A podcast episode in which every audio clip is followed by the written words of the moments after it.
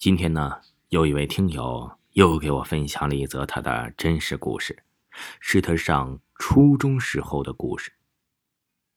那个时候啊，我们学校的厕所建在了学校院墙和教学楼的夹缝里面，而教学楼后面是一个一层的废弃宿舍。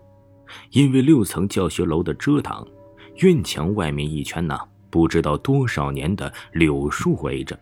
厕所和宿舍特别阴森，鬼故事层出不穷。刚进入中学的时候，就听说宿舍楼闹鬼，似乎是有女生怀孕了，哎，年纪小不知道怎么解决，拖的月份大了，就在宿舍啊生了孩子，结果死掉了。老师能在宿舍里听到女生和婴儿的哭声。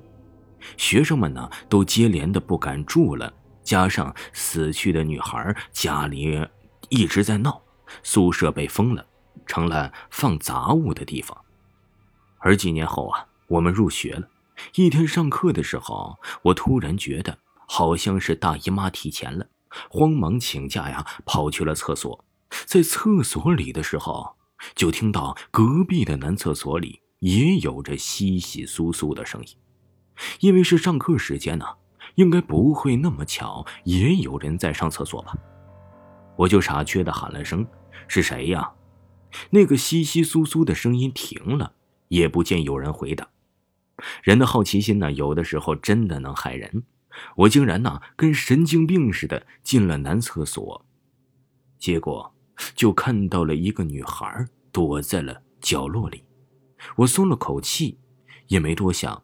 退出去就往教室走了。上楼的时候啊，突然想起那是男厕所，怎么会有女生跑去男厕所呀？这么粗心，而且她穿的衣服很奇怪，很旧的，像是校服一样的感觉，像是我们学校的学生。可是我们的校服是白蓝的，那个女孩啊却是红白的。后来呀，我。跟在我们家住宿的一个学姐说了，她愣是跟我说了一下：“你没发现咱们学校的厕所不是男左女右的分布，而是女左男右吗？而且墙上的男女标志又被涂改过的痕迹。其实啊，咱们学校的厕所以前呢是男左女右的，后来女厕所老是发生奇怪的声音，就改成男厕所了。因为啊，男厕所的阳气比较重。”而你说的红白的衣服是咱们学校以前的校服，我姐姐就有一件。至于那个女孩是谁啊？我姐姐就不敢跟我说了。一直在想，如果不是我上课时间去厕所，如果不是我太过好奇胆大跑去男厕，就不会看见她。那么，她到底是谁呢？还有一位听友也给我分享了一则他的真实经历。他说呀。记得他上初二的时候有过一次奇遇，那时候啊还在上课，晚上他在家里啊写着作业。家里的房子分为三层，他和他的爸妈住在三楼，爷爷奶奶住在二楼，一楼算是空的。那个时候啊，我胆子比较小，不敢怎么嗯去楼下，就在二楼啊写作业，也一直在二楼待着。那个时候啊，家里就我和奶奶一个人。这爸爸妈妈呀，晚上都出去上班了。爷爷的年龄也有六七十了，不过呀，他爷爷的身体却非常的硬朗。晚上一般都会叫朋友来家里，或者是骑自行车去朋友家玩。奶奶一般不出门，所以呀，哎，就他们两个人在家。奶奶刚刚啊，在打电话给他的朋友。他写作业写了一个多小时，有点尿急了，就想去上厕所。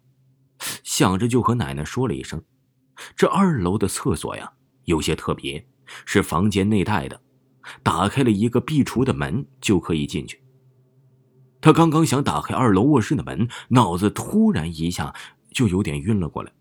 不知怎么的，他的眼睛也有点花。刚想打开灯，眼前的这一幕令他。至今都很难忘，在黑暗之中啊，走出了一个身材像有光形一样的人，可能也不是人像吧，但是好像是人像的后面有略微一点的光芒。我以为光啊看不清样貌，或者是没有看到样目那个光形的人，在他的面前走了几步之后就不见了。他当时啊脑子一片空白，在原地愣了几秒，就当没有什么事儿发生了之后啊就走回去了。后来啊，他跟他的奶奶呀说了一下这个光人影的事儿，他说呀，哎，可能是他们家一楼之前呢发生过什么灵异的事件，这个人呢，哎，老想来看看你，于是呢他就跑到了二楼来，所以呢他就变成了光影，在一直跟着你。